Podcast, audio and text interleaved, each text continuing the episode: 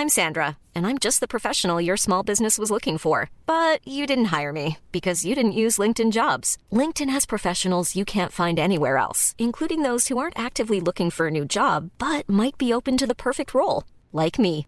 In a given month, over 70% of LinkedIn users don't visit other leading job sites. So if you're not looking on LinkedIn, you'll miss out on great candidates like Sandra. Start hiring professionals like a professional. Post your free job on linkedin.com/people today. Escuchas. Escuchas un podcast de Dixo. Escuchas Linterna Mágica con Miguel Cane. Por Dixo. Dixo. La productora de podcast más importante en habla hispana. ¿Qué tal? Bienvenidos a la edición número 123 de La Linterna Mágica. Yo soy Miguel Canes, su monstruo estrella favorito. Estamos aquí en el corazón de Polanco, en las nuevas instalaciones de Dixo, para presentarles eh, su podcast de cinéfilos para cinéfilos. Por lo mismo, ya saben que pueden contactarnos a través de las redes sociales con los hashtags Linterna Mágica o de cinéfilos para cinéfilos. Eh, hoy vamos a hablar, Raulito Fuentes y yo, de dos películas importantes que llegan a la cartelera esta semana. Cosa que es curiosa, casi nunca nos ocupamos de estrenos, pero en esta ocasión definitivamente lo amerita. Así es que primero vamos a escuchar a Raulito Fuentes, el crítico de cine más chinguetas de todo Jalisco, a hablarnos de eh, la película Vice de Adam McKay, eh, protagonizada por Christian Bale y Amy Adams, que encarnan a Dick y Jane Cheney, eh, el vicepresidente de los Estados Unidos en la época de George W. Bush, que prácticamente es considerado por muchas gentes como el mismísimo diablo. Y este, y bueno, Bale está nominado al Oscar como mejor actor principal, Amy Adams como mejor actriz de reparto, y la película también está nominada como mejor película. Así es que, adelante Raúl. Oye Fuentes.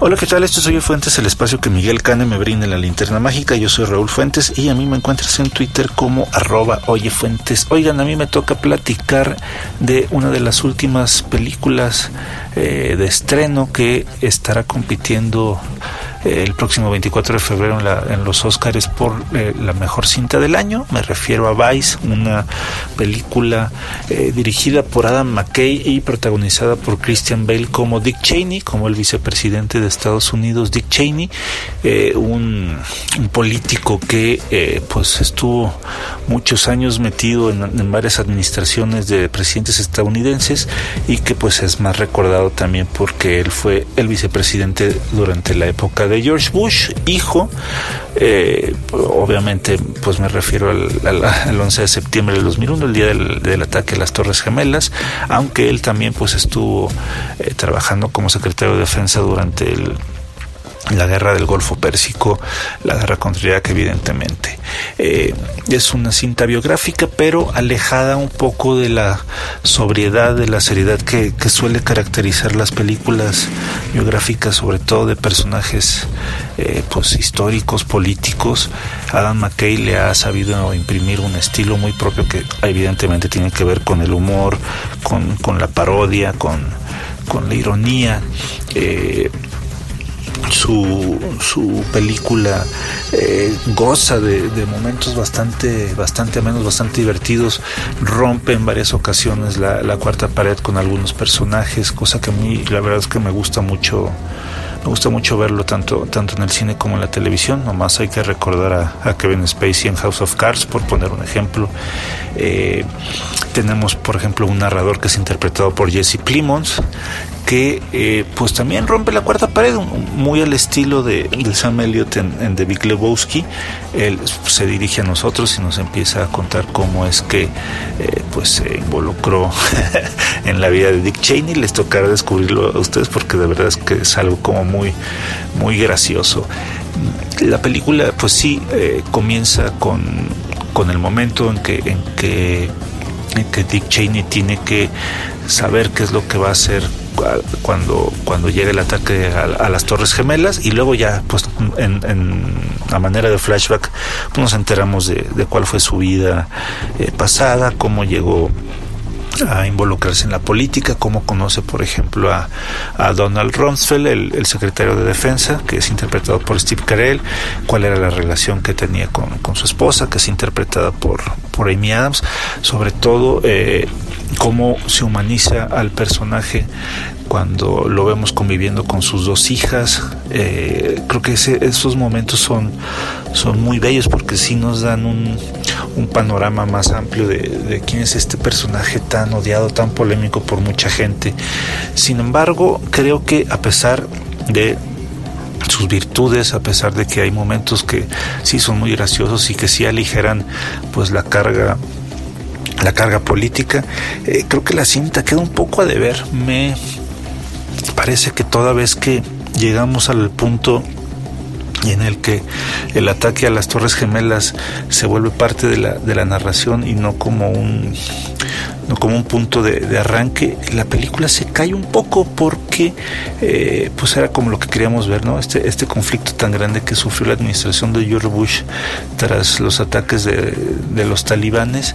Eh, siento que, promete mucho y, hace poco. Eh, ya lo verán ustedes cuando, cuando tengan la oportunidad de ver la película.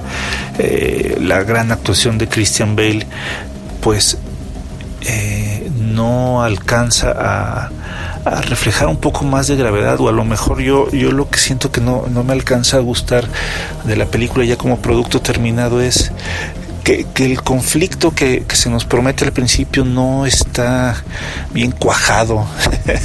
este se, diluye mucho, mucho de lo que podríamos esperar en la última media hora de película y eso hace que se vuelva al final un poco tediosa, un poco eh, aburrida incluso.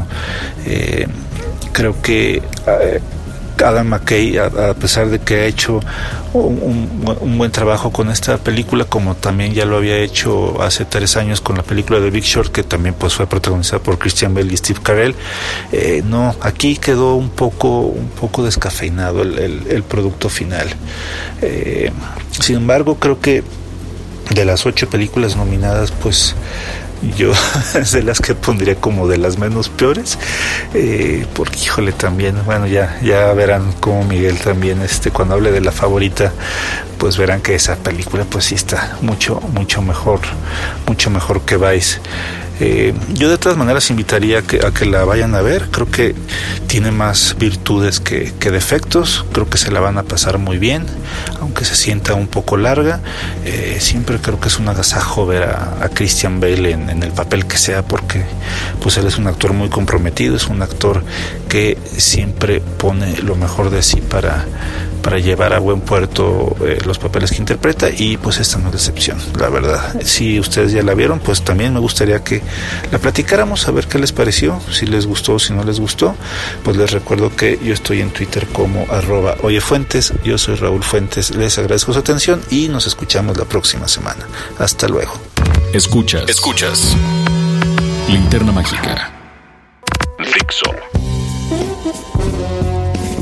Bien, ya escucharon ustedes a Raulito Fuentes hablándonos de Vice y ahora yo voy a hablarles de la que es probablemente mi película, mi segunda película favorita del año, eh, después de Hereditary.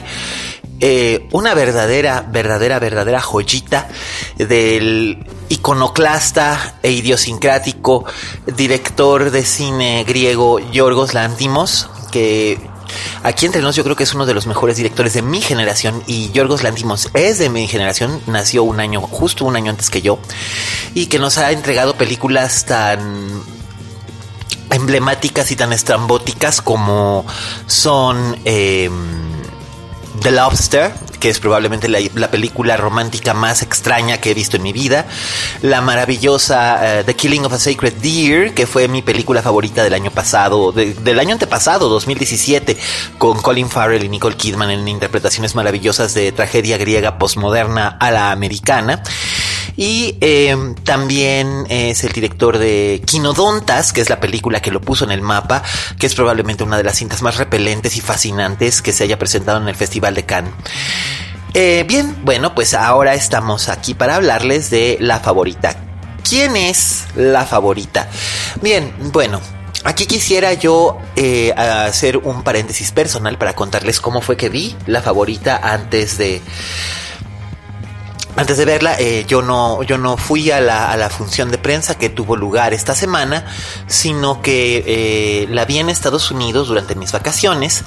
Eh, yo tengo cuatro sobrinos, cuatro sobrinos maravillosos que viven en el, en el estado de Missouri, en el pueblo de Springfield, que cuando llegué por primera vez a Springfield estaba yo impresionado de que la gente se parecía muchísimo a Brad Pitt y se lo dije a, a una de mis primas que vive ahí y ella me dijo, pues claro, Brad Pitt es de este pueblo. Y dije, ah, pues con razón. Em, digo, ahí en, el, en, pleno corazón de los Estados Unidos, en, en la zona más eh, trumpesca que se puedan imaginar, eh, donde pues mis primos, los esposos de mis primas, dan clases en, en, una, en una universidad. Eh, pues resulta ser que ahí fui a parar en las vacaciones navideñas y, y pues me quise llevar a mis sobrinos, Alexander, Elisa, Patricio y Beatriz, al cine. Entonces cuando acordé eh, pregunté qué se estaba exhibiendo en el pueblo que valiera la pena y resultó ser que se estaba exhibiendo la favorita, cosa que me sorprendió, pero dije, tenemos que ver eso ya.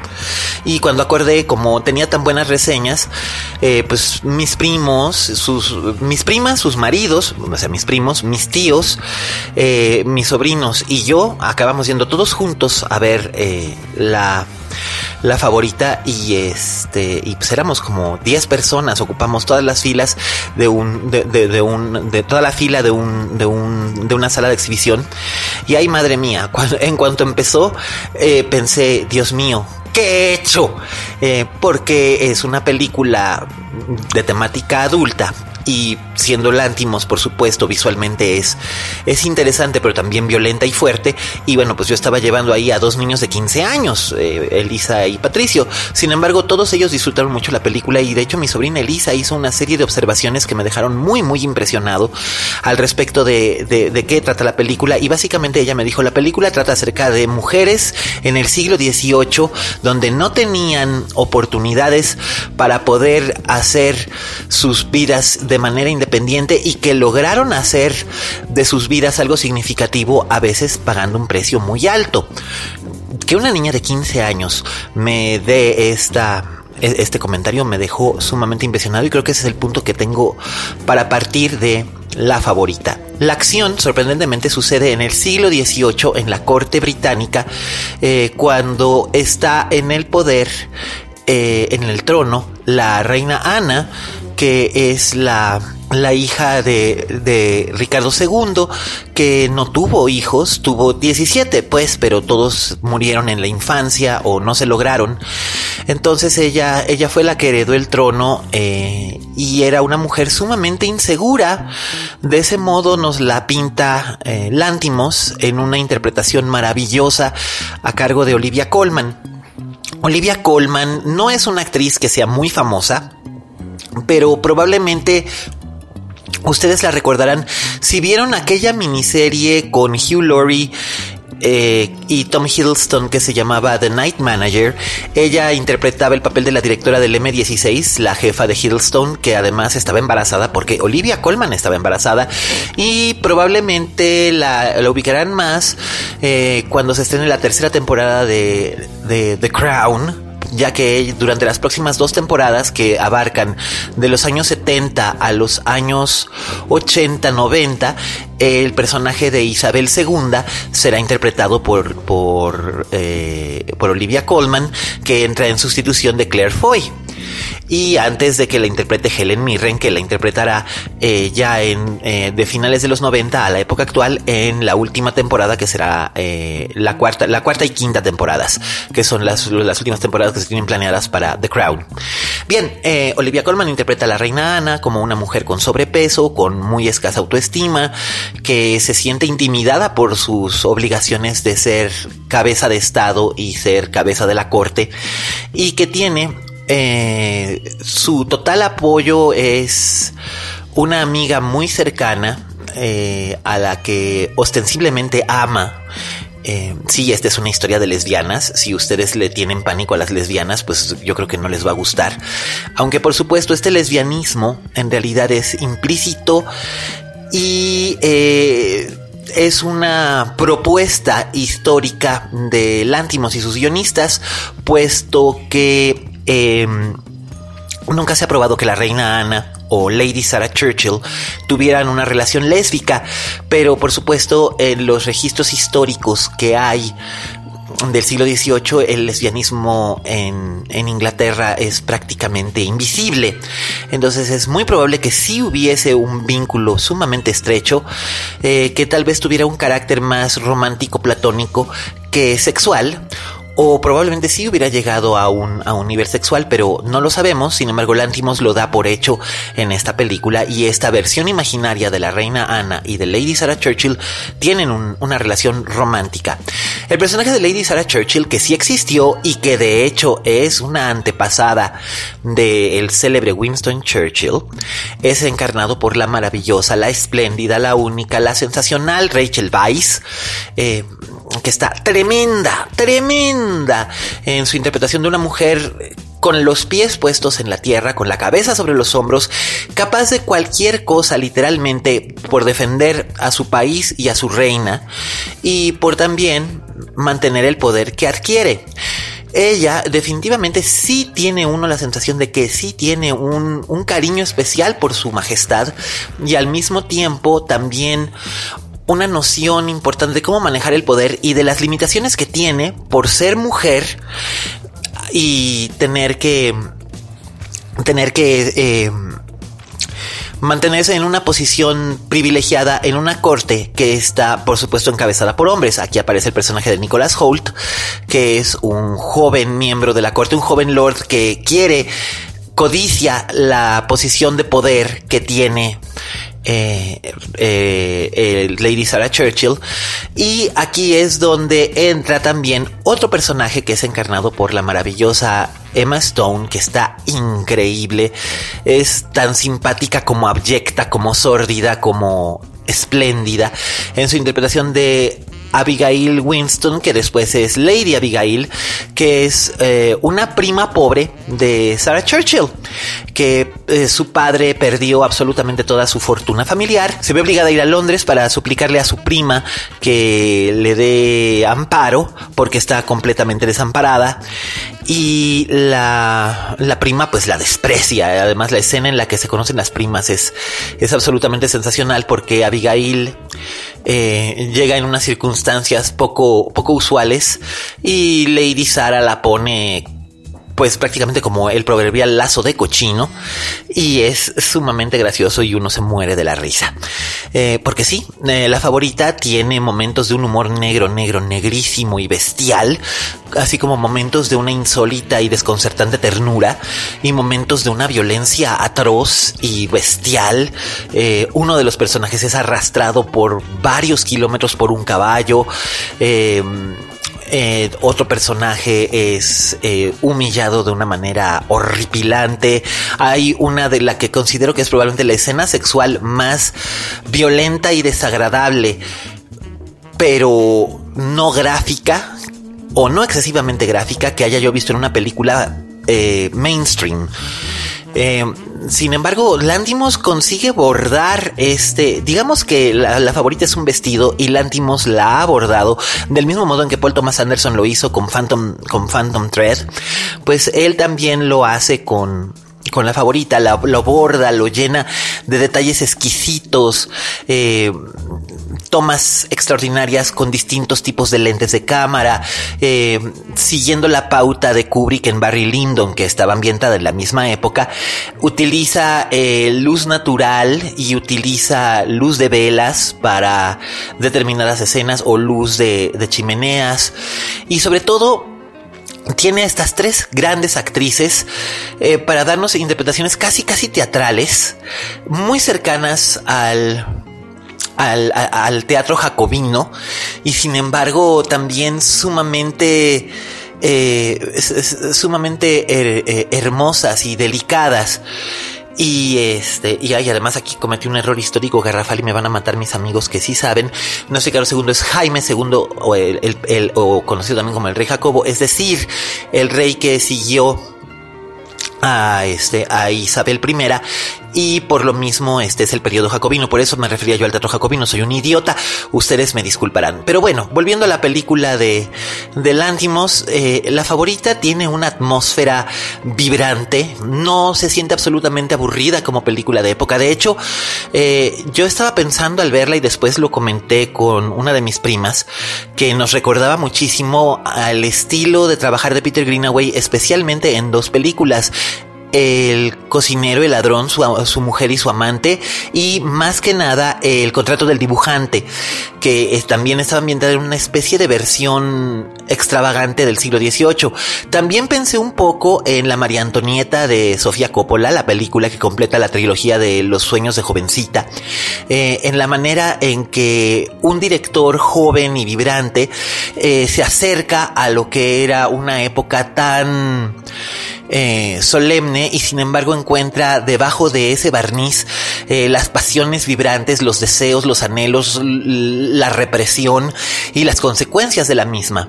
Eh, la favorita definitivamente es una película sobre mujeres, con grandes mujeres, que le hablará mucho a las mujeres. Lo repito, mi sobrina de 15 años perfectamente entendió la idea, el concepto de lo que son capaces de hacer las mujeres con, con, los hombres y entre ellas mismas con tal de encontrar la manera de, de subsistir y de, y de tener y de tener poder en un mundo en el que les está negado por nacimiento. Es algo extraordinario y maravilloso. La favorita es una gran, gran película. Por supuesto, yo ya preordené mi Blu-ray, ¿verdad? Este es de esas películas que tienen que formar parte de la filmoteca personal, al menos de uno. Y sé que también, por ejemplo, de amigos como Raúl Fuentes. Pero sobre todo es una película que deben ver. Aprovechen que se acaba de estrenar. Eh, no sé cuánto vaya a durar aquí en México. Digo, viene ahorita con la oleada de las nominaciones al Oscar. Así es que es muy probable que se pueda sostener más de 15 días. Pero por favor, de veras, vayan, vayan, vayan, vayan y vean la favorita. Y este, y lo van a, lo van a disfrutar enormemente. Y pues bueno, con esto hemos llegado al fin de la emisión 123 de la linterna mágica. Eh, quiero, por supuesto, ya saben, los avisos parroquiales. Estén pendientes, sí vamos a tener eh, pronto eh, promoción de juegos. yo les aviso bien cuándo, porque lo estamos, estamos afinando algunos detalles. Pero sigan pendientes porque sí me han preguntado. Eh, Qué bueno que les gustó la, la emisión anterior de este de, de, de, la, de la, linterna con, con los datos del, del, Oscar. Sigan haciendo sus, sus quinielas y sigan comentándomelas en redes. Recuerden que nos pueden escuchar en iTunes. En iTunes además nos pueden valorar, nos pueden poner cinco estrellas si quieren, cosa que apreciaría. Y pueden dejar comentarios mismos que contestaré. Eh, también nos pueden escuchar en Spotify y nos pueden escuchar en la página de Dixo. Quiero mandar, como siempre, agradecer a a Raulito Fuentes y mandar saludos a los, a los cuates que nos escuchan, David e Iván en Cancún, a Enrique y Pipe Maidir en Guadalajara a Sara en España, a todos los que nos escuchan en Ciudad de México, muchísimas gracias por escucharnos, Trento, Emiliano, eh, Roberto Cavazos, sabes que te queremos y te queremos mucho. Este, todos los cuates que nos escuchan, muchísimas gracias por, por escucharnos. Mauro Azúa, eh, para que veas que no me olvido de ti, manito, y los tocayos Miguel Ochoa y Miguel Zarate, que siempre nos escuchan y nos comentan. Y también, este, pues por supuesto, Vero en los controles, que es maravillosa y es espléndida es una mujer sumamente valiente como las mujeres de la favorita. Este es una película que parece hecha para ella. Y también este a Fede, muchas gracias por todo Fede, que aquí estamos y ya sabes. Y también cariños a, a Dani y a Oscar por todo lo que hacen por nosotros aquí en producción. Y pues nada, eh, esta ha sido la emisión 123 de La Linterna Mágica. Muchísimas gracias por escucharnos. Yo soy Miguel Canes, un monstruo estrella, arroba alias Cane en todas las redes sociales. Síganme, este, soy muy divertido en Twitter. Este, y pues nada, eh, aquí, aquí seguiremos hablando hashtag de cinéfilos para cinéfilos. Ah, y antes de que lo olvide, recuerden. Como dijo la Betty Davis, en este negocio si no tienes fama de monstruo, no eres una estrella. Hasta la próxima.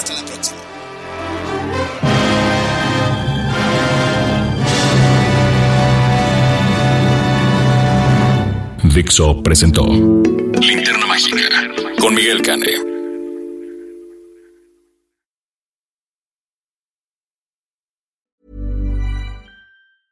Hey, it's Paige DeSorbo from Giggly Squad. High quality fashion without the price tag. Say hello to Quince. I'm snagging high-end essentials like cozy cashmere sweaters, sleek leather jackets, fine jewelry, and so much more. With Quince being 50 to 80% less than similar brands. And they partner with factories that prioritize safe, ethical, and responsible manufacturing. I love that. Luxury quality within reach. Go to quince.com slash style to get free shipping and 365 day returns on your next order. Quince.com slash style.